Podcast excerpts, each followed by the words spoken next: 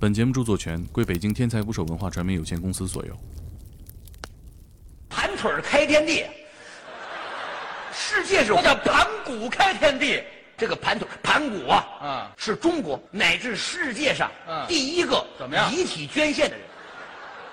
越说越没谱了。我从故事当中了解了这里，哪有遗体捐献的？你琢磨，他不是撑撑撑撑撑住撑不住，啪趴下了，嗯然后左眼珠抠出来太阳，右眼珠抠出来月亮，头发变成了全是星星，胳膊腿都是大江大河，这不都捐献吗？一个肾拿出来，iPhone 七，这哎，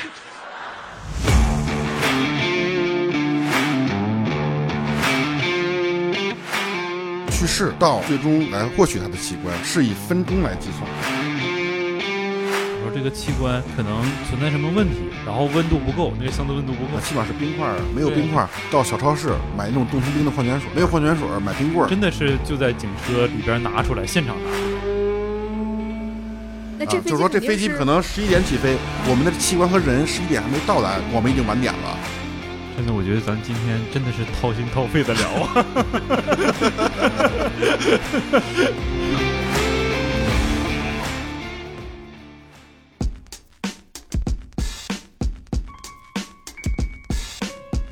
打捞最带劲的职业故事，这里是天才职业。啊，今天我们聊的职业是器官捐献协调员。哎，哎，今天的主播是大洋马，今天的主播还是你，你也是客座是吗？大体格子。大家好，哎，我们的大体老师，大体好久没来了，大体听起来离这个工作很近，但其实呢还不一样。嗯啊，还有我们今天的嘉宾是器官捐献协调员刘医生。大家好，大家好。对这个工作，你们第一次听到这个职业的时候，什么感觉？很难被人理解，尤其是、呃这个捐赠者的家属，我就一直在好奇，那他们平时的生活是怎么样的？然后他们遇到那些困难，遇到的那些事情，因为他们其实也是看尽了人生百态的那群人。我对这个职业的印象啊，就是全凭想象，因为确实生活里没有见过，我就觉得跟那个发小广告，或者是说打传销电话那种，因为我没有，因为我之前不知道是有专业的医生在做这件事儿，呃就我老师刚你讲的，确实我们在最初的几年确实这么做。是吧？就是我老觉得这职业 这职业肯定挺憋屈的啊，就是那种，哎呀，你，您您看看，您考虑考虑，就是就老有这种感觉啊，就是觉得他可能不是一个，起码我如果我来想的话，他可能不是一个能给人特别有体面感或者自己的感受特别好那种，对，肯定还是会各种碰壁，就是我觉得就是这工作给我第一个感受就一个词儿，就是特别憋屈，憋屈。所以我肯定是。我我我作为普通人，我觉得我不排斥这件事儿，但我可能让我去干，我肯定是干不不干的。那大天老师，啊如果让你捐赠，你干吗？捐赠我不排斥，就是你说的，如果是我我可以，那死后嘛，死后的事儿我也管不着，就我也没有没有孩子，那这对我自己做主嘛。但我唯一担心的就是我的身体不够健康。这是一个试探普通老百姓对死亡的容忍底线的一个职业。嗯，在你最接受不了的时候，哎，器官捐献协调员来了，出现了，哎，你能不能 拿个小广告，自己的一个点就觉得这活儿不好干。不好干？嗯。对，因为我们这个职业啊，其实是一个新兴的职业，啊、嗯。这个新新新兴的事物，大家都有一个接受的一个过程，或者是有一个开始肯定是有是有所顾虑或者有所排斥的，嗯、所以嗯，在我刚从事这项工作的时候，我的想法可能跟大体老师的想法是一样的。啊，强调困难，确实困难比较多，有时候困难甚至超过我们当初内心的一个想象。嗯但是，呃，怎么说呢？这个事儿还得往好了想。第一个，总有总要有人去做这件事情。嗯呃，因为这件事情在国外是很普遍的事情，已经有好几十年的历史了。可能东西方文化有差异，西方人可能对这件事情看得比较淡一些。哎，咱们这个器官捐献的历史多长？大概咱们现在，呃，国家是从二零一一年启动，嗯，二零一零年啊。对，二零一零年启动，十年的时间。二零一三年进行全国的一个推广。嗯那才没几年啊。，对，现在有六年多的时间。你那那还真是信心的，跟我们新媒体人差不多啊。对，真正好是一三年互联网自媒体 兴起的时候。对对啊所以说现在也就六七年了嘛。在今天这种环境下，咱们聊我就有的聊。如果您要是二零一四年、二零一五年咱们坐在一起聊的话，那可能就光吐苦水了。对，就全是全是这个痛痛空白呢痛苦的眼泪了。说你怎么克服？还没克服呢，刚干一年多还痛苦着呢。对对对，现在我们已经把最痛苦那段时间已经慢慢的度过去了，找到方法了。对，现在我们方法、理论、体系、流程都已经慢慢的建立起来了。反观我们自媒体人，还是处于泥潭中，还很艰苦。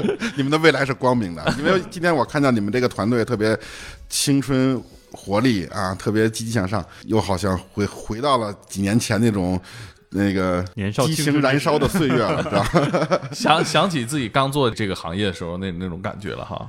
对，那会儿确实很困难。你像今天，起码对这个事情是听说过，嗯，或者说是有所理解，甚至让我感动的话，就是我起码起码对这个事情我不排斥，嗯、但是在几年以前的话，我们连跟病人、跟家属来张这个口，我们都是很为难的，小心翼翼，很有困难的。想想就很难哈。对，呃，小麦就说他在日本生活的时候，他们的那个医保卡上会会有一个空白，假如你同意捐献的话，就在上面签你的名字，对就这么简单，就对就搞定了这个事儿。对，世界上这个事儿已经发展很成熟了，而且各个国家对死亡的概念也不一样。嗯啊、你像欧美国家啊、他们可能驾照上就会有这一栏啊、如果你同意的话啊、是不需要征得家属同意的。哦驾照上就有，对，为什么会写在驾照上呢因？为驾照的话，因为它容易出现交通事故啊。对，因为我们这个时间上要求特别特别的紧迫啊、就是病人去世到我们最终来获取他的器官是以分钟来计算的。嗯，等于说这个人去世了，几分钟之内就得把这个器官掌握。对对，我们要对这个人进行维护，来保护他的器官的功能。因为做器官捐的目的是为了救人，嗯，是为了一个人捐献，咱们现在可以平均救三到五个病人。如果这个器官不好，移植到别人身上的话，那就起不到一个救人的目的了。病人去世以后，我们要争分夺秒。转运这个其实我还挺好奇的，因为器官的转运咱们也只是听说过，没见过。是这样啊，这个手续都走完了，我们马上就要进行捐捐献的准备了。在准备之前，我们要进行器官的分配。器官分到哪儿？分到分到哪家医院？对，电脑分配啊啊。如果说他接收了分配了，我们会跟这家医院进行联系，跟他说明我们病人的基本状况、化验结果怎么样，什么时候手术，然后对方就要订跟那个手术时间吻合的机票或者说是高铁。过了以后，正好我们获取完了，把器官放在保存液里边，拿冰泡着，要保持一个零到四度的一个温度，放在专用的我们的器官保存盒里边啊。然后它到这儿就能立刻把器官拿走，然后再到机场，再再到高铁站，立刻就能坐上飞机，能坐上高铁。是你们的转运员上飞机上高铁，也有我们的有对方的医院的，都可以。哦哦，他们也有可能是人过来拿，对是吗？对，哦他们会拿着那个器官接收确认书，哦有那个确认书的话，现在坐飞机可能我不知道你们经历没经历过，有那个确认书的话，坐飞机是 VIP 的待遇，是绿通道、嗯啊，我们可以呃走这个头等舱的通道啊，然后甚至的话，如果说确定了这架飞机上有器官需要转运的话，这个飞机我们已经晚点了，那这啊、就是说这飞机可能十一点起飞，我们的器官和人十一点还没到达机场，也也是要等这个机这个飞机会等我们的。啊，然后还有呢，还有呢，就是如果说我们到已经登机了，但是由于各种管控、流量控制或天气原因，但你们也得飞个飞机不能起飞嗯，有我们的器官在，这个飞机在全机场是优先起飞的，也得飞，对，对，这个待？遇太不一般了。这是生命通道对。那个盒而且子箱子长什么样？最普通的，嗯，钓鱼吗？蓝色钓鱼见过。啊啊。最普通就跟那个箱子。厚塑料一样对对对对，嗯。高级的话我们有恒温箱，而且我们在飞机上的话，如果有头等舱的座位，是把我们优先安排在离舱门最近的位置，这样的话我们下飞机我们优先都是为了节省时间优先。对，因为我们器官保存有时间限制的、啊，时间越短越好，这个器官质质量越好。哎，大概这个限制是多长时间？不同器官不一样，你看肝脏嘛，大概八到十二个小时，肾脏可以到二十个小时，好像是六也心脏、啊心脏和肺脏的话，一般是四到六个小时。太短了，那就对，所以说必须要这个六通就道给做保障二十四小时。之内，反正是嗯，你像心脏和肺脏的话，就是最晚不能超过六个小时。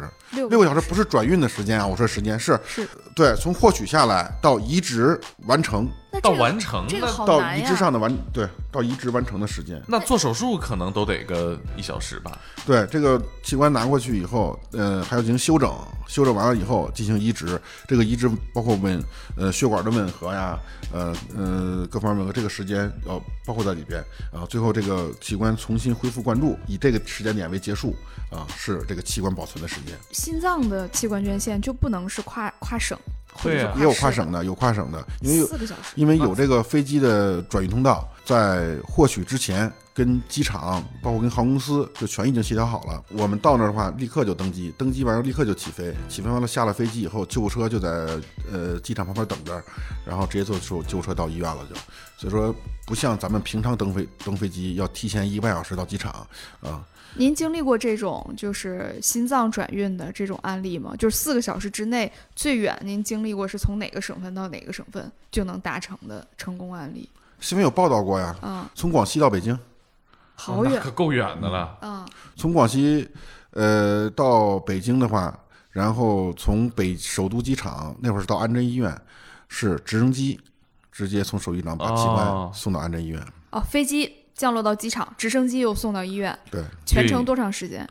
那就很快呀，啊那可能就十分二十分钟就到了。开车要堵起来到北三环，那没点儿了。对这么大的成本谁承担啊？对，最后我们是是会跟接受这个器官的病人会收一定的器官器官的使用费用的。嗯啊，对不能白用，对啊，吧？所以这一般这种器官捐献，比如说要做个手术几十万，其实这个费用有有很大一部分是要对，是包括这个的。嗯嗯，这都是钱的。这其实你这听完你就一环节都而且是钱。而且咱们国家做器官移植的费用是相当低的。嗯嗯你跟美国比，咱们美国比美国做，比如说肝移植吧，可能是咱们国家肝移植费用的十倍。就是在零七年中国器官移植条例颁布之前，有很多的国外的病人来中国做移植，为什么呢？就是在国外根本就等不上，不是富人他也做不起，叫移植旅游嘛。对，然后他们通吗？这外国人的心和咱们的心能互换吗？那那没问题，这个这跟人种肯定有有差别，但是差别很小。呃，但是零七年以后就不允许了，就咱们国家的器官只提供给中国大陆对和你和港澳台。他们有点他妈占社会主义便宜，对咱们这对吧？对，就是咱们还不够使呢，对呀干嘛给人家？你就是来几个外国人来移植中国心脏，对，因为那会儿儿没有这个条例嘛，啊，外国人可以来，那你他他来中国了来看病，你不能不管不不不对也不能让你晾着。对对对，但是现在就不允许了。嗯，过去其实用的是死刑犯的器官，然后您还经历过一段儿、是吧？呃，对，啊、呃，就是这也是国外抨击咱们的一个一个一个话题嘛，认为咱们用死刑犯对侵犯人权啊、呃但是咱们国家八几年应该是公安部内部有个条例啊、是允许犯人的器官用于器官移植，但是前提也是经过家属同意的啊、所以说那个时候呢，因为咱们国家没有捐献啊、但是咱们国家每年等待该等待移植的病人大概有三十万。这三十万人一直不做移植就会就会死亡的，呃、捐一个能救一个，对，捐一个能救一个。所以说那个时候呢，呃，咱们的器官来源都是死刑犯的器官监狱是监狱医生来评估这个人的身体状态吗？啊，不是那时候评估就没有现在，因为那是健康人嘛，啊啊，犯人都是健康人嘛。啊，后来就不允许死囚用于捐助。，对，从一五一五年的一月一号明令禁止，就是其实现在就是为了就是避讳这一块儿吧即使犯人同意也不行，也不会，嗯对，因为。这种他在服刑期间同意，你没法说是他的自愿的行为，还是还是受迫的行为。所以现在即使犯人同意也是不行的。就那个时候，您是拿个小箱去执行刑场旁边等着。对，那会儿也是执行完了以后，因为当时也有法医的确认，嗯法医要确认这个人确实已经死了、啊，然后我们才会介入您的角色就是获取。获取的那个拎着小箱的那个人。嗯，对，这个监狱里头时候面对过死囚吗？我们很少跟他们面对面，因为都是都是说白了，就是说，如果说接触多了的话，你会形成一个阴影嗯，啊。我们只是去那儿来完成这个任务就可以了。有啥特别的感受吗？哦，那个心理冲击非常大啊，就是一个活蹦乱跳的人，突然间在在在你面前就 game over 了，你知道吧？啊，所以说那时候就感觉人这一辈子一定要遵纪守法啊，不能犯罪哎。，那个时候跟家属沟通会不会比现在要容易一些呀？呃，对，那时候都是不是我们沟通啊啊，都是司法途径来沟通，哎，你参与过行刑现场，参与过，所以心理冲击才会很大，是什么个流程啊？注射还是这这个不能讲吗？太敏感。哦啊？哦哦哦但是可以讲起来，我们不会播出去。哎，把这关了，我跟你讲。没事，没事，你就说，我都然后那个谈完了呢，需要紧急处理的时候，是是负责当时这个手术的医生把器官摘出来。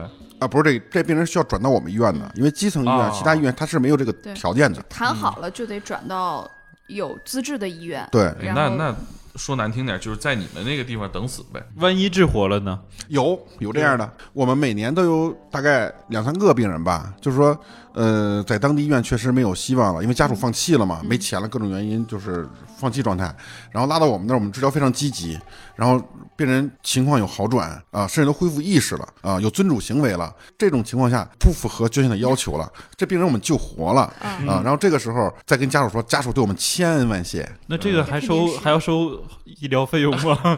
那个只要转过来，正常的维护费用是不需要家属承担的，啊，嗯。这曲线救国呀，这有点。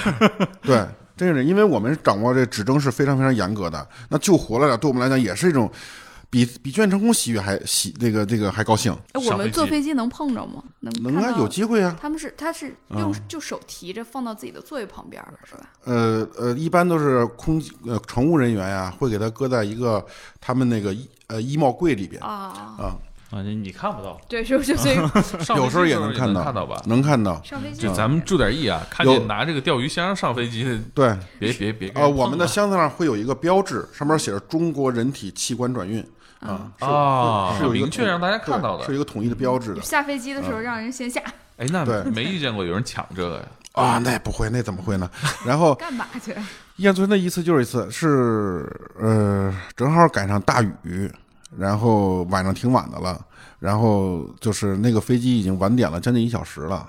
然后等我一带着东西上飞机以后，然后空姐儿就说：“咱们这飞机需要不需要优先起飞？”我说：“当然需要了 啊！”然后空姐儿空那个空姐儿就跟那个呃地面联系，然后没五分钟我们就起飞了。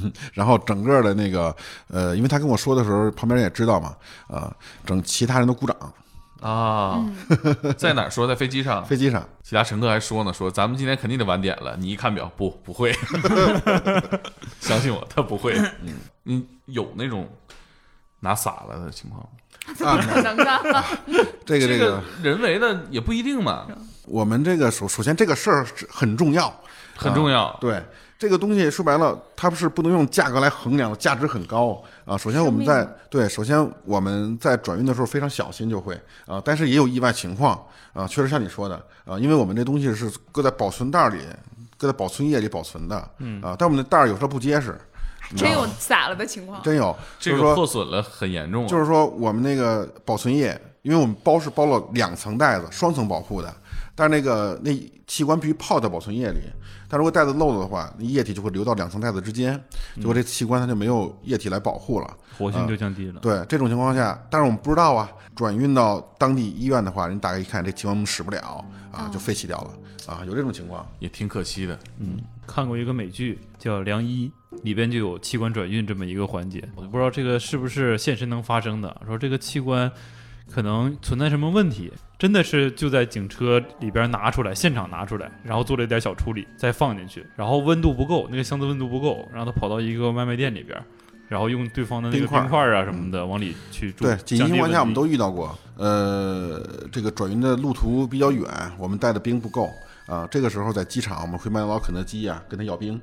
啊，对，都有，以前都有啊。然后包括像你说的需要怎么处理，一般这这种情况下都是这个这个供体它属于边缘性供体，嗯比如说要肝脏的话，比如说可能怕它脂肪肝儿太重，脂肪肝重的肝就不能给别人用移植了哎。呀，那我这个我也脂肪肝，没那完了，没事，你锻炼锻炼，脂肪肝有时候是能 下去的。然后可能会在那个那个那个转运的时候呢，会取一块肝组织，要送到医院做病理检查，嗯啊，明确它脂肪肝的程度，啊合格再用，不合格就不能用，啊，都有。你说的不夸张。嗯我们曾经最艰难的一次呢，比如说我们不仅要坐飞机，下了飞机还要坐晚上了没有出租车，啊打黑车，啊，打黑车那个呃去，然后那个那个甚至有时候黑车打不到，雇那个摩的三轮车啊都有，就是为了尽快的把东西送到医院啊，然后呃要是有这个冰块还好，啊起码是冰块啊，没有冰块。到小超市买那种冻成冰的矿泉水儿，没有矿泉水儿买冰棍儿，我们都真的呀，啊，你必须得把那温度，个太突破我认知了。你你必须把温度控制住了啊。那个箱子上面会有温度的显示吗？呃，有这有点生死时速嗯，玩命快递的意思了。啊，就是这样。这真是玩命快递，是很真实。我这这种情况，我们以前经经经常经常经历对，感觉这个很紧张，都能拍一小电影了。你你遇到过这种焦虑吗？就是感觉这个东西我如果再不给它变冰了，可能就坏了。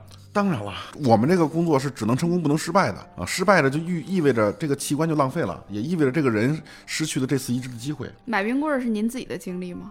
是啊，当时是运这送一起码四五年个什么？四五年以前了吧？运送的是什么器官？肝脏，肝脏，几个小时得运送到？肝脏还好说一点儿啊。如果说你保存的没温度各方面没有问题的话，能坚持到十十到十二个小时都没有问题、啊。但是如果说温度上升了的话，那几分钟这个器官就浪费了。嗯就是坐飞机去呃，那会儿还没有六通道呢，那会儿嗯，那会啊儿没有六通，我我们跟普通的乘客是一样的。啊也是比如说经登机牌，对对，比如说经历了飞机的晚点，或者飞机取消，遇到下大雨，或者说空中管制什么的，交通管制什么的，呃，那冰不够用了，那我们就得想办法去找去把这个箱子打开，你再把冰放里头。啊。对，你从上海买的冰棍儿还是北京买的冰棍儿？就是机场买的。就北北京机场起飞之前嘛，呃，对，嗯，麦当劳很配合，麦当劳、肯德基都肯德基都这肯定很。配合。这要是知道您是干嘛的，这个一杯肯定不够。不是那会儿啊，那会儿这个这个东东西还没像社呃呃社会认知这么明这么明确。那会儿我们都不敢说我们拿拿的这器官啊，就是说我们这里是药，我们这药我们需要低温保存，您给我们点冰，啊，那你也能，就是你什么就都不说，怕那会儿还怕引起老百姓的恐慌呢。一说这个事情，那个量还不能少，我记得那个冰的量一得没过那个器官，得把它整个覆盖住，好像是。啊，也不能太多，太多的话会把器官冻伤。哦，嗯这玩意儿运中间要丢了，这他妈惹大祸了。丢了。呃有这玩意儿还真丢过呀。在早期阶段，就是很早很早以前，它可能十年以前了吧。那会儿就是我们这东西不方便带上飞机，箱子比较大啊托运嗯，啊，托运的时候就托运丢过。那叮咣的往那个传送带上摔，这也扛不住啊。呃，那倒那倒不怕，因为我们都贴着易碎的标志，呃，然后那个都是按都按易碎品，但是就是有的时候吧，他给你托运托托运，他没没带上飞机，是是会出现这情况。你知道吧？对，有这样的概念我没遇。到过这种情况。之前从国外回来的时候，在香港转机，然后等到北京的时候，四件行李剩一件行李，那三件没了。嗯，但那个器官就浪费掉了，因为时间太长了，哎呀，那这责任是谁的呢？没谁没谁也没责任，没办法，这怎么跟家属交代？器官质量不行，只能等下次机会了。捐献家属知道丢了吗？不是那会儿还不是捐献，那是司法途径的。哦，啊，十年前嘛，嗯，从死刑犯过渡到捐献，有一段是过渡期。过渡期的话，最倒霉的就是病人，因为器官少了啊，捐献没发展起来呢，死刑犯已经被废除掉了啊所以这段时间是对病人来讲是倒霉的事最。主要的几种器官是哪几种？肝脏、肾脏、心脏、肺脏、角膜，我们最多一个病人挽救了八个病人生命。这个这几项器官好像也不够八个，它它肾脏可以挽救啊两两个病人，肺脏可以挽救两个病人，肝脏我们也挽救两个病人。啊，一人一半儿。对，一人一半儿，挽救了一个大人和一个小孩儿。这个同时，角膜呢也也也挽救了两个病人，这个病人他生前是什么什么疾病？是意外吗？对交交通事故导致的意外。那除了驾照呢，还会有其他的地方写吗？就是会有那个这种标识吗？呃，国外主要就是驾道上，嗯，对，如果说出现交通事故了，这个病人需要呃救护车来了，拉到医院啊、看他驾照上先同意的。看一眼驾照。如果这个病人已经去世了啊、或者说是没有救治的希望了啊、那我们的人就会出现啊、来直接来做这件事情。他们是不需要经过直系亲属同意的啊，但咱们国家不一样啊，咱们国家是个人情社会嘛，对啊，就是这家属不同意这事儿，怎么都不行。啊，对，咱们必须要征得直系亲属同意。首先是潜在的捐献者的病源都是重度的颅脑颅脑损伤的病人，嗯，比如说交通事故、脑干的出血、创伤性颅脑损伤，这种时候我们才会介入去评估。我们评估的结果呢，往往是三种。一种是病人还有救治希望，嗯啊，这种情况下我们就没有必要跟家属谈了。即使家属同意的话，也是不符合咱们捐献要求的。第二个呢，就是哎，病人符合一个潜在捐献者的要求，来我们跟家属沟通啊，最后同意了，这事儿最后按照程序就做成了。最常见的一种方式就是病人符合条件，我们跟家属沟通啊，最后家属拒绝 给骂回来了。啊呃到呃以前有这种情况，但是现在这种情况越来越少了，嗯啊，您算过您大概一年要谈多少个这样的捐赠者的案例吗？我一年大概有二百个。这个工作密度还是挺大的。我们的工作时间和工作呃状态不是由我们决定的，嗯而是由病人病人决定的，嗯啊，因为这些病人都很重。我们是和时间赛跑。嗯如果我们觉得哎这已经夜里十二点了，我睡完觉，明天早上再跟家属谈吧，有可能这个病人就去世了。嗯啊，不是九九六零零七是吧？对对对嗯，对，嗯。然后我们现在因为以前我是做医生的嘛，所以说我们现在这个工作要比当医生要更有挑战性。是啊因为医生啊，他跟家属沟通的是希望，我们往往是生与死别，是生与死的一个虽然也是别的家庭的希望，但是人在那种时刻难以去对，对其实你们出现的时候有点像漫画里面画的，就是病房门口扛着大镰刀的死神就来了。你看他来了，你就知道这个人他不行了。刚开始确实有这种感觉，就是说在刚开始接触，一个方面是没有经验，嗯，呃，第二方面呢，呃，社会宣传没到位，那个刚新兴事物嘛，嗯。老百姓没听过，嗯。啊，毕竟这身之发肤，这个受之父母，不不敢毁伤啊，这个观念是根深蒂固的，嗯。啊，所以说跟家属谈这个事情，往往就是直接的拒绝，或者说是呃被谩骂都是有没有把你当成骗子的？有啊，嗯，因为现在这种社会上，说白了，给家属打电话，呃这种广告啊，什么诈骗电话很多，呃，但是现在我们工作，像你说是一个死神扛着大镰刀在等待着啊、现在是什么呢？就是说，嗯，往往这个时候的家属啊，他是真是就是内心会很焦虑，嗯，很挣扎，嗯缺乏安全感。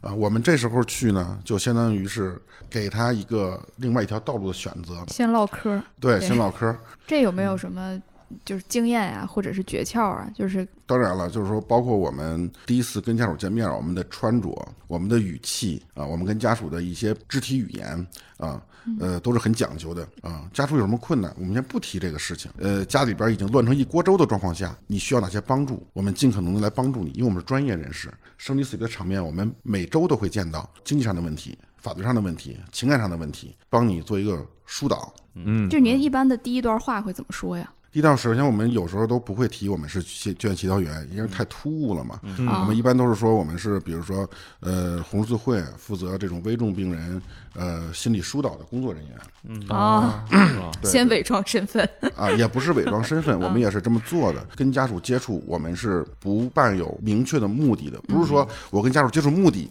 就是为了让你同意捐献。不是来要东西的。对，咱们要理解家属的心境，是完全自愿的行为。嗯你可以选择同意，也可以选择不同意。嗯即使你今天选择同意，在最终病人捐之前，你可以随时反悔。嗯，我相信就是跟家属沟通到位了以后，啊，最后他是信任我们这个人，信任我们所说出的话，信任我们所做的这个事儿以后，最后同意和不同意是他一个水到渠成的决定。嗯嗯干这个活儿是不是也需要一定天赋？呃确实是，就是说我们在招聘协调员的时候，呃，我们是有我们的考量的。第一个，这个人一定要很正直、很善良，嗯嗯、这是前提。第二个呢，就是呃，这个人要有一定的沟通的沟通的能力啊、如果太内向的人或者太自我的人，内心里边不能体会到对方的心理感受的话，那你可能干这份工作就很难出成绩，而且容易聊聊蹭了。对，而且干时间长了的话，呃，会对人造成一个很大的心理压力。如果说你不能及时的把你内心的这些负能量排导出去的话，呃，时间长了你干不下去了就。就是得开朗一点呗，性格。呃，对，因为我们跟家属在接触的时候啊，可能在前两个小时，我们都是在听家属的诉说嗯，啊，这多么不容易，对多遭罪这个过对程，。听他给我们讲述他们家庭的遭遇，呃，讲述他这个家庭上的一些情感方面的事情，甚至比如说对医院的一些埋怨、抱怨啊、都会给我们讲。我们往往就是一个倾听者，啊、就是让家属让他这些心理上的东西表达出来，他内心会得到一个安抚或者平衡。但是这些负能量全灌到我们耳朵里了，嗯 有没有那种听你聊完俩小时，你一说正事，哦不了，谢谢，拜拜。其实有有有，那这种负能量，就是您会想办法排解吗？你是无感了，还是说能自己能排解掉？不是，这就像刚才那个大体老师说的一样，刚开始觉得我呃这个憋屈，憋屈、特别困难的一个职业啊，是这样。刚开始确实是这样，但是干了时间长了以后，对会对自己工作的定位会有一个全新的认识。嗯，就是我们这个工作的目的和医生一样啊，就是挽救。更多的病人，谁没到生死那一步，或者家里人没有没有这种突然的变故的话，你永远体会不到作为一个生离死别的一个家属，他内心的真实的痛苦和感受。嗯，你想意外受伤的，或者是说意外离世的，那都是家属没有心理准备，对我的亲人会离开我，对，这个时候去说服人，那是更难的。而且，嗯，咱们的犬赞捐献捐献者呢，这些病人绝大部分都是四五十岁顶梁柱的这么一个年龄段，就是要么就是年轻人，是不是？对我们捐献最小的嗯。有两三岁的孩子，这这太难了，你这人遇到除了心头肉就是顶梁柱，对。您提到那个两三岁的孩子捐献器官的话，这种情况，他们的器官可能还没有发育完全，有一些器官，对，咱们国家的器官是通过那个呃叫 Control 系统进行网络分配的，嗯。啊，不同的年龄，包括器官的大小，它通过器官进行全国的等待者的自动匹配。啊，他可以啊给到别的小朋友。对对，啊也是给到小孩的身上嗯啊，所以说这个不用担心。就是您会不会在比如说之前先收到啊那边有一个人等待移植什么样的器官，然后大概资料是什么样的，然后这边呢可能正好有一个病人，有没有这样的情况？就两边时间都在定向抢时间，的一个任务。你说这是定向的，定向分配是违法的。哦，我是干这个的，嗯。我们家有个亲戚需要进行哦。肾移植、肝移植，我想把这个案例谈下来给我们家亲戚使，这是不允许的。啊，啊，我们等待者有一个紧急度的一个评分，嗯。啊，可能这个病人说我得了这个肝病，我都等了一年了还没等上，但是他怎么等一个月就等上了？哎，对，啊，这是为什么呢？是因为病情的紧急度不一样。嗯。啊，我们有大概的几个呃参数啊，一个是等待时间的长短决定你的分数，第二个病情的轻重缓急。如果这病人已经已经肝功能衰竭了，他不做可能几天就要死去。啊，那他肯定是为了救命，他肯定排队是靠前的。嗯啊，还有良恶性疾病，比如肝癌啊，像浮标那样的啊，或者良性疾病，比如长期喝酒、酒精肝硬化或者乙肝肝硬化。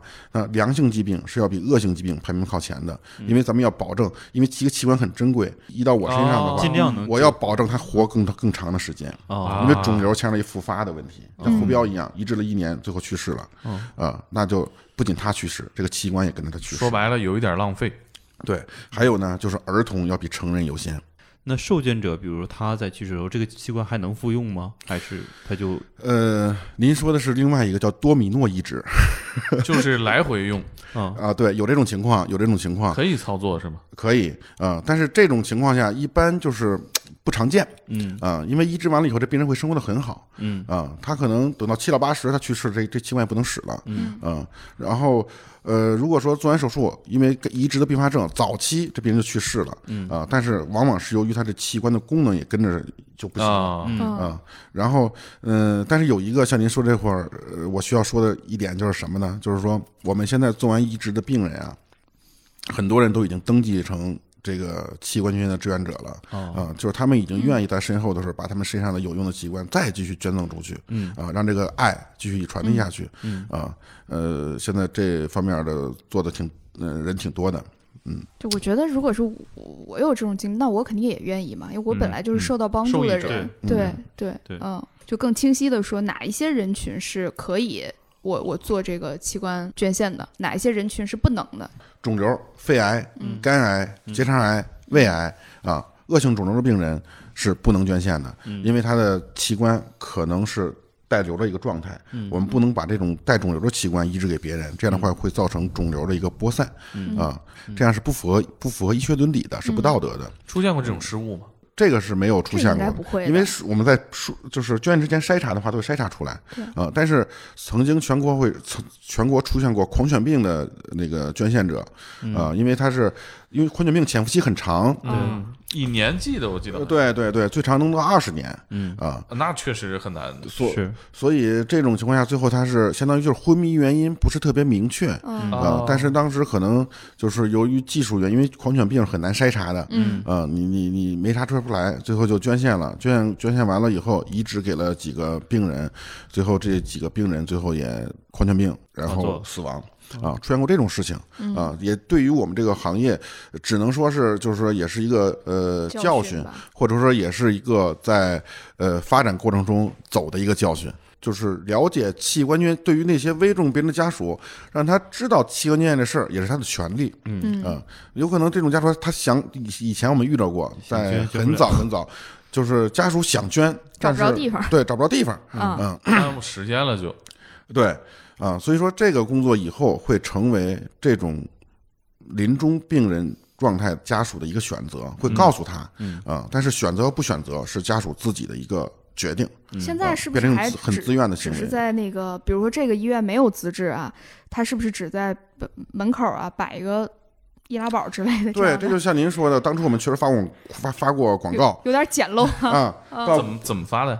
就是做我们的宣传册啊，给家属的宣传册上面钉上我们的门，钉上我们的名名片。有点像那个名片。然后卖健身卡对的，，然然后那个医院的那个什么 ICU 门口啊啊，放一个小宣传栏，把我们的东西都塞在里面啊，因为我这个时候你给家属是很不方便的，嗯，家属会很反感，我们就自己拿起来看对你。自你对你你有兴趣的话，你自己拿过来看看。哎，这种途径怎么样？这种就是说，如果没有人来给他提这件事，没人谁会去讲看呀？讲这件事，他看完了以后，他也很难下决心，我对这事儿感兴趣，对嗯，你明白吧？我我我其实好奇一些挺细致的点啊，比如说您刚刚说招人绝大部分人都是医生和护士啊，啊，以护士居多。呃，第一个呢，就是说是搞医学的，很专业啊很专业，嗯啊。第二个呢，为什么很有很多护士呢？因为学医的人呀、可能跟他们其他的工作特殊的什么行业呢？就我们进医学院校就要宣誓啊医生是希波克拉底誓言啊，就生命所系，性命相托，嗯啊。护士是南南丁格尔誓言嗯，啊，就是几年的这种学习生涯，首先要三观很正。对嗯，你们怎么招人？你们也是 boss 直聘吗？呃，不是，我们是不不不猎头去挖一挖。我我们是呃双向选择，不像社会招人。然后我们考察主要考察你的能力，你有没有跟这项职业相匹配的一个能力？嗯啊，我们是跟又又要跟甲方沟通，又还要跟乙方沟通。我们就是以人有打交道。像媒介公司。你们是 啊？你们是啊？您从事这个工作大概多少年了？六一三年获得的协调员的资质，嗯一四年专职从事这项工作的，出来干这个事情半个月的时候就成功了一例，呃，也算运气比较好吧。呃，那时候呃也没有经验，嗯，确实没有经验啊。在跟家属接触之前，我得内心先背个腹稿，你知道吗？嗯啊，家属会问我啥，我该怎么说？在厕所背的，不是就在嗯，这从得到这信息开始就开始准备信息是，从哪儿得到的？医院得到的，医院医院联系医院从从开始得到这个信息就开始准备，因为我们还要了解，呃，在见家属之前，我们要了解家属很多的东西啊，包括家属的构成啊，家属的治疗什么想法啊，下一步怎么着啊，家属现在是什么样一个心态啊？是痛苦期还是理性期，还是否定期，还是还是愤怒你是你？是跟妻子讲还是跟老妈讲？对不一样，呃，有四五个家属，呃，谁能做主？对，啊谁能做主？还得分析一下人家家里边儿谁对能做主。对，然后还要分析病人的情况嗯啊，到没到指征，有没有禁忌症？哎呦，这个啊太难了。对，通过家属跟医生的交流来判断这家属人怎么样，是不是一个本分老实的人啊？有没有什么其他不合理的一个想法，都得了解清楚。都了解清楚以后，心里边设计他到底会问我啥问题，见面第第一句话怎么说第一句话怎么说？我穿什么样的衣服合适您？您穿的啥呀？蓝黑色就是暗暗蓝色的一个啊一个藏蓝色的一个一个对对藏蓝色的一个夹克啊，因为跟这种家属你必须要显得一个庄重一些，庄重一些，不能穿得太新鲜，对对对对对对，起码你跟家属见面之前，把胡子都刮了，刮了，嗯，以示尊重。对，以示尊重。还不能穿西装，显得太生分那种感觉。对，不能太不能太显得你太职业，别吓着人。还得接地气，啊对。还得接地气。还得正式一点。哎。其实这挺难的，这个度的把握。对，开始没有经验嘛，就是就是摸索，全是在摸索。因为我去有我的目的，嗯，家属同意跟我见面，他有他的目的，啊，我们要在两个目的之间找到一个共同的目的。嗯，反正就是什么人都有，什么职业都有。这个听着还是挺正式的。您当时第一例的时候，第一句话是怎么说的？见见面说完了，先是听人家说，那会儿听他说了得有一个多小时吧，哦从三点多接触的，啊、就聊，因为那是一十五，可可能你在新报都看到过，是一十五岁的一个小孩儿太，小了，对，然后是脑呃那个那个脑胶质瘤，在那个天坛都做了几次手术了，最后又复发，啊、已经是脑死亡的一个状态了，家属也接受这个事实。啊、但是就是看着孩子太可怜了，主要的障碍是孩子爷爷奶奶，嗯，那个那个心疼这孩子，呃，然后家里边已经举全家之力又借了好多钱来给这孩子治治病，因为小孩嘛，他也报销不了多少，确实很困难的一个程度。然后跟家属家家属就跟我讲这些事情，开始讲了一个多小时。这孩子也挺优秀的，呃，在班里边学习也挺好。别的孩子学习他玩儿都能超过那些孩子，什么乱七八糟的。嗯，啊，我们就是听听听完了，确实感同身受。谁家搁着这么一个优秀的孩子，最后养了十五年，最后出现这么一个结果，当父母的这都都接接受不了，因为都是心头肉嘛。他父亲在我们面前就哭啊什么的那种那种感觉，我就是拍着背，呃，然后那个那个那个那个安慰他，他，呃，然后最后到五点多了嘛，也也也也到点儿，我说嗯吃饭去吧吃饭去吧。那些北京人嘛，就是北京北北京人，我说咱咱吃点饭去吧。我说您能喝酒不？咱喝点儿那个那个不行，我我陪您喝点儿酒，啊，然后第第一例说白了，我们是喝是喝酒喝酒喝出来，嗨，您那个酒桌上时候谈的呀，呃酒桌上谈的。您那个时候三十三十我，那会儿是三十五，那您有小孩吗？那个时候有小孩，啊，嗯，所以特别能感同身受嘛。酒量应该还都还不错，但是这是特殊情况，你不能每次都喝酒啊！啊，这个这个，还有在其他的地方，就是感觉在医院是一个很呃，不能在医院谈不能在医院谈。哦对我我也觉得在医院环境的话，这个啊环境的话会很让家属觉得很压力，他没有安全感嗯，啊。我们是找了一个让家属让家属挑一个饭店，他家附近的啊，这样他会有安全感。一般都是这样吗？呃对我们，嗯比如说有在就是像外地的来京的这看病的病人，他一般是在医院附近租了一个小旅馆儿，嗯我们在小旅馆里跟他谈啊，呃，这是还也还在麦当劳什么这地儿谈过啊，都有。找饭店也谈过。对对对，就让家属自己选他认为一个合适的一个环境。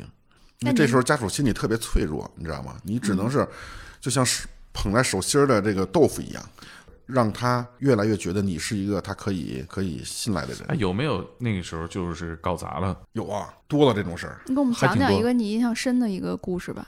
不是我说什么他意见大，呃，因为我们说话是很小心翼翼的，嗯啊、是他们提的要求没法满足，他们意见大。啊，就是满足不了就就急了。呃，对，能谈这个事儿，其实咱们就就对他们很好了。感谢。咱们不要想说，啊，这家属同意了，他是非常高尚的一个人，或者说，呃，价值很高，那不一定就是平凡人，嗯。都是平凡人。嗯。所以说家属的想法，甭管是对的还是错的，嗯，咱们首先都能理解才行。你不能说家属这是想法不对啊，我就我我先替你否定了啊，那咱咱就没法跟家属谈了。嗯。啊，我们有有些在谈一个家属，也是在这个家属的住住的旅馆里谈的，啊，谈完了以后，家属说，能给我能给我多少钱啊？啊嗯上来就是跟、跟做买卖似的啊，嗯就是呃，比如说我捐肝，你给我多少钱？我肝肾都捐，你给我多少钱？嗯。啊，我肝肾心肺全捐，你能你最终能给我多少钱？嗯，就是谈买卖一样。这是病人的哪位家属？啊，甭这是远房亲戚。就是病人的亲哥哥，是吧？啊，器官买卖了，这是有，亲哥哥，对，因为器官买咱们国家是犯法的，对。啊，我们能满足你的尽量满足你，但是前提一定要符合国家的法律要求规定。哎，这真的会有钱吗？是有的。那有有有一定的贫困救助和医疗救助，这属于援助费用了。对对，根据这个家庭的贫困程度，根据家庭，根据这个病人治病这次治病所花费的医疗费用，你比如这个病人，他有他是纯自费的病人，嗯。啊，那这个最后说对于家庭来讲，人财两空。对啊是。啊，所以我们要让他能够感受到，因为你做了这个事情，全社会对你的关爱，包括最后给家属的捐献证书啊，这个证书如果说这个病人的直系亲属他以后的余生中如果进需要进行器官移植的话，啊，有这个证书的话，他是享享受一个分配排队优先的待遇的，哦，加分儿。嗯，对，对这跟我们献献血哎差不多一样的差不多。啊器官用在谁身上了，我想跟他接触，这种要求有没有？有啊有。你要不告不答应我，我就不捐献，有没有这样的？但是有这种要求，但是通过我们讲完了以后，基本上不是主要的一个障碍。嗯，啊、有这种要求，起码想知道我这个这个这个器官捐给谁了，嗯。咱身上活得怎么样，对，啊，呃，甚至想跟人家见，想跟人家见一面见一面对。啊，很常见这种要求，咱也可以理解，是不是？起码我捐完器官，我得负责呀，我得嗯。是吧？啊，就跟咱们因为其实还是寄托思念的一种。对。对对对对，但是呢，说但是啊，就是咱们捐献是种双盲原则嗯啊，跟国际啊国际也是这样的。就是捐献者也不知道器官给谁了，接受者也不知道器官是谁给的，啊，这个这个原则呢，主要有两方面的含义吧，啊，第一个就是保护个人隐私，避免一些纠纷的。避免一些纠纷。第二个呢，就是避免一些可能的一个潜在的利益输送吧。啊，你比如说，我是捐献者，我知道是谁用了我的肝脏，谁用了我的肾脏，那有可能我生活不下去，我生活我困难的话，可能我我我可能会找他来听对我的一些帮助。对啊，但是这是不允许的。啊，这是不允许的。但是现在我们能做到什么呢？就是说，由于家如如果家属有这方面需求，咱也可以理解，是很正当的。啊，这种情况下，我们会，呃，捐献完成以后，这个病人是哪儿的？啊，是北京的，还是河北的、天津的、上海的啊？多大岁数？大概说男的、女的，啊得的什么病做的移植？做完移植恢复的情况怎么样？这个我们会告诉他啊如果他有要求的话，但是我们不会透露任何的个人信息。还是你们转述，对对对，对那像电视里演那种，比如说，哎，我把这个心脏捐给他了啊，他和我的恋人是吧，看互相看对眼儿了，就这种情节，法律上其实在中国不太能发生。对那种艺艺术加工嘛，源源源于真实又高于真实嘛。那会有一些真实的影响吗？就是这个 我有一个问题，就是就接受捐赠的人，如果未来生活他会生活习惯有一些改变吗？或者是他会像那个，比如他用了别人的心脏，有这方面说法，对啊就有就有就有这么说法，但是医学上没法证实，咱们只能这么理解，就是说做了移植的人都是经历过一次生死的人，都是他能面临到我即将去世时候他那种恐惧感，啊、真有机会能得到一个器官让他起死回生的时候，他对生命的。意义，他会有重新的认识，他会更加珍惜他的生命，所以他在某一些以前看不开的事儿，可能就看开了，可能以前会玩命的追求自己的事业，追求自己的地位，可能做了这个手术以后，他看的就觉得健康和家家庭对他是亲情对他最重要的。啊，所以说这方面我觉得往往是病人由于这次呃生死所造成的一个这个这个想法思想上的一个改变。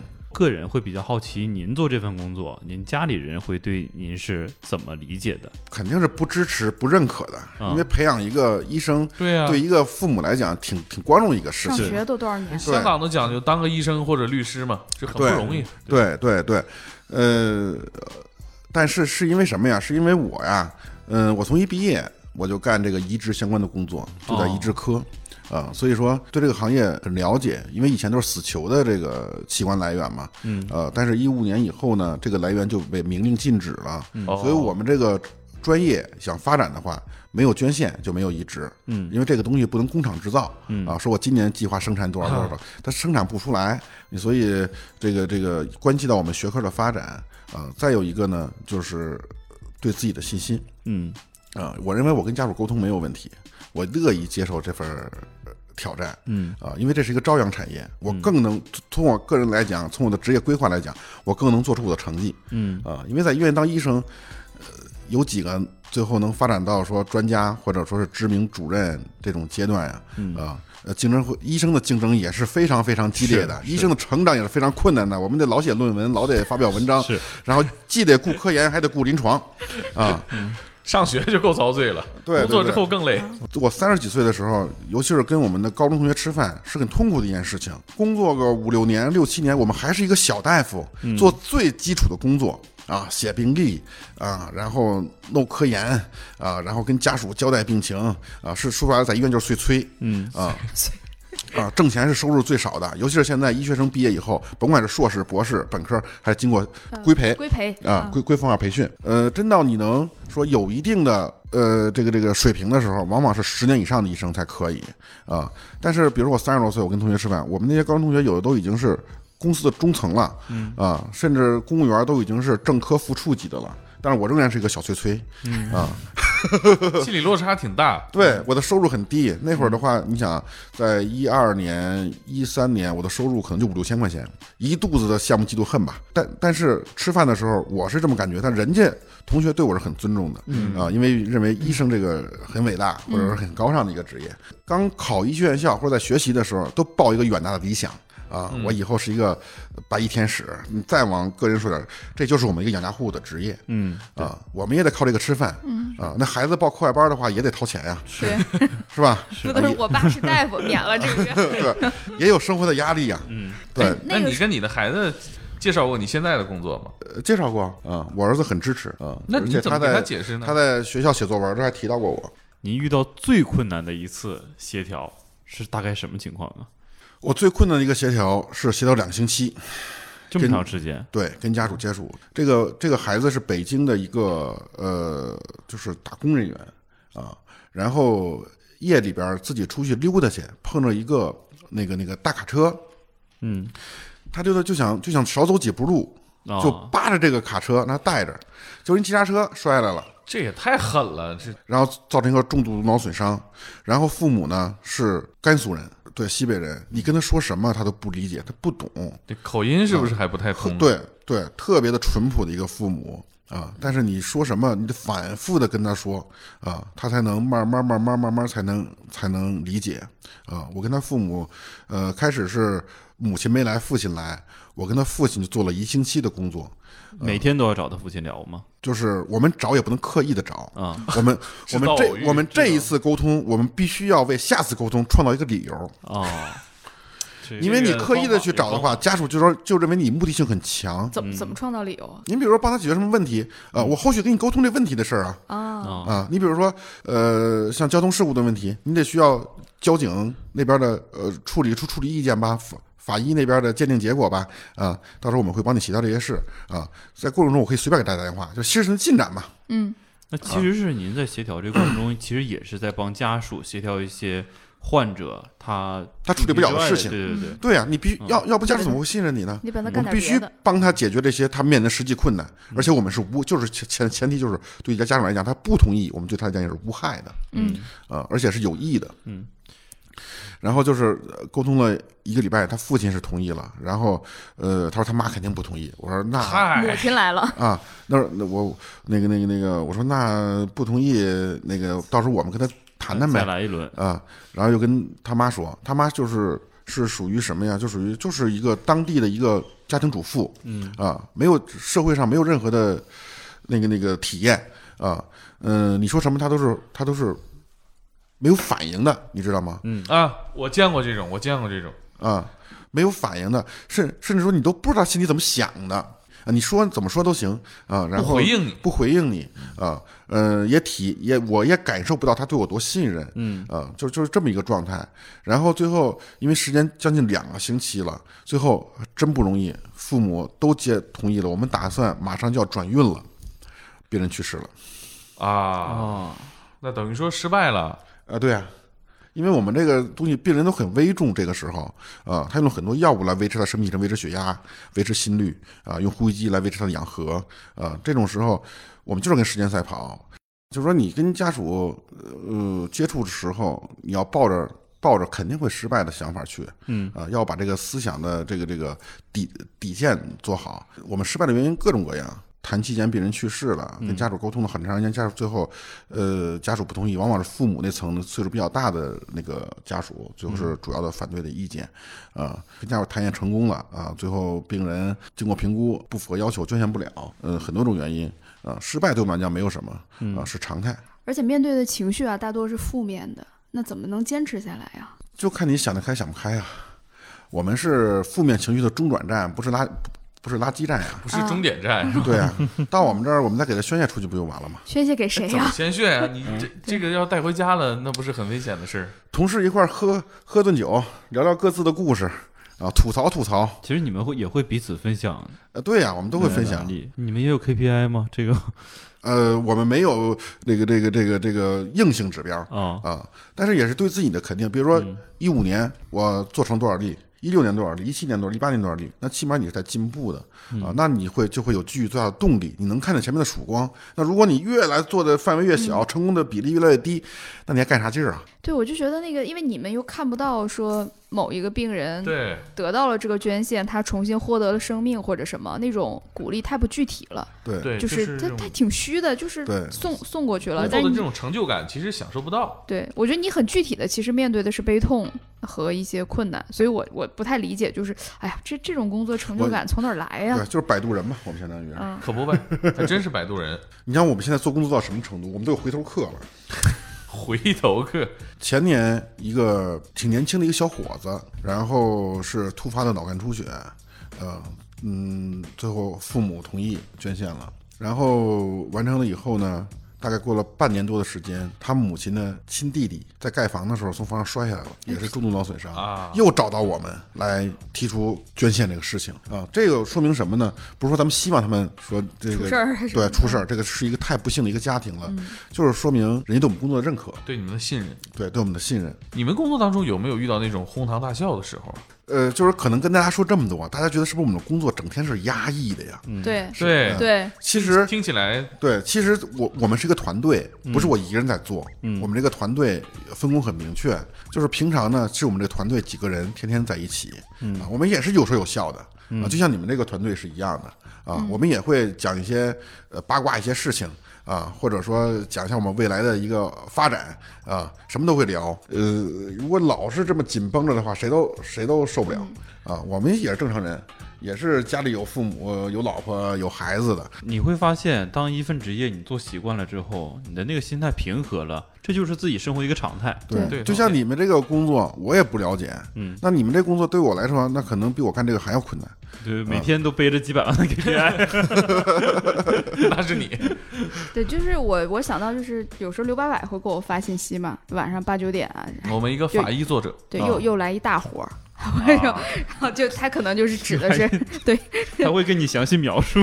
不太不太会详细描述，因为他们有规定啊，但是那个他的语他语气不会是那么的沉重，沉重的，对嗯啊，嗯嗯，你看他也提到了，白天验尸，晚上也买排骨炖了吃。对，对，就是我们基本上不会，嗯，把工作情绪带到带到家里，啊、然后但是呢，我们的工作呢又不是没有时间点儿，我们回到家里边儿，可能这个呃刚到家没半小时又走了，啊、啊这是经常的。您您会不会在生活里很习惯性的就让别人去签一个器官捐献的这样的东西，会向人去推荐随身，带着是吧？跟卖保险的似的不是我那种感觉。我随身带的是带着我的捐献卡啊，因为干我们这事儿的，我我我们自己，如果你都不愿意去签的话，你怎么去感染别人呢？啊，我们自己都是签过这个呃捐献志愿书的啊，这个卡随身携带在我钱包里，哎，那这个流程方便吗？方便很方便，真的。可以做线上的吗？我要想可以的话，大概是一个什么流程？呃，第一个就是微信关注中国器官捐献管理中心啊，这个微信公众号里边有这按钮啊我要登记，就啊这么方便或者上他们的网站啊也可以，网网网网站上也有我要登记。捐一个，然后还有呢，就支付宝上啊，支付宝上你只要输器官捐献，就会出现一个施以受的器官捐献登记网啊，也可以进行完，也可以完成登记器官捐献不行。哦，我，这个哈，对就这个是吧？啊，对，这是器官捐献管理中心的那个微信公众号。哦，志愿登记。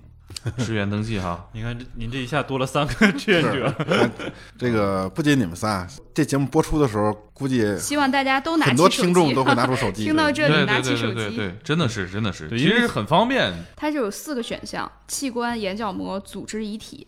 遗体就是我整个身体就都可以拿走，对，组织是什么呀？眼角膜就是组织啊，啊包括最后捐献皮肤啊哦，捐献骨骼，大体老师，那你都得填呐。那不是他可以选择，这是自愿的，说实话啊，可以选说实话，我此时的想法是，我在想我这个葬礼怎么办？如果我没有皮肤了，可能会不太好看。我王者给你充一个皮肤。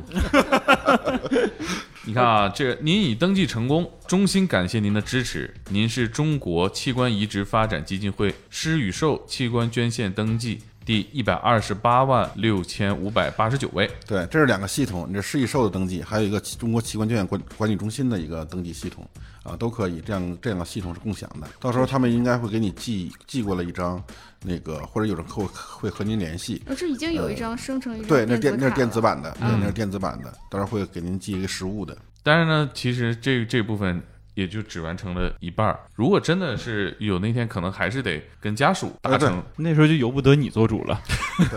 因为这是中国的传统文化嘛。但是这个一旦有什么意外的话，至少我们自己的这个捐献，其实代表了我们自己的本身一个态度。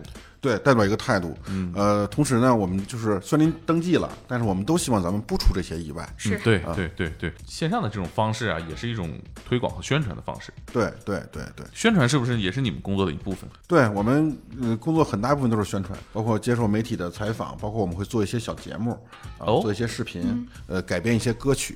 成了文艺骨干。对我们去年夏天还做了一个小的一个微电影呢，把整个捐献的流程都都已经通过那个微电影展现出来了。已经采编播一新媒体思维了。对 对对对对对。器官捐献，中国是世界第二。亚洲第一，为什么中国会有这么好？是是因就这么好的一个排名，是因为中国人多吗？人口基数大，啊，还是因为它算的是算的是总数，呃，对我们有一个专业名词叫百万人口器官捐献率，就一百万人最终有几个人完成了捐献。嗯、世界做是世界上做的最好的是西班牙，嗯啊，一百万人大概能达到五十人左右。哦，嗯、中国现在一百万人才四，啊啊，所以那其实那但是中国个数据基数大呀，每百万人有多少人捐献的话，中国这个总数应该比西班牙大的非常可怕。是所以在世界第二嘛。分工里边，您是跟家属直接沟通的那一个人是吧？呃，对，我是全程的。呃，如果没有捐献案例的话，我们会策划一些社会上的宣传活动，啊、包括我，我们前几年都是北京市北京市的这个宣讲团的成员，我们每年要去呃社区、去企业，每年要宣讲大概二三十次。哎，今天算到咱们企业宣讲了一次，我我们代表您成功率百分之百。我们内部传达一下，完了把这个链接转给大家哈。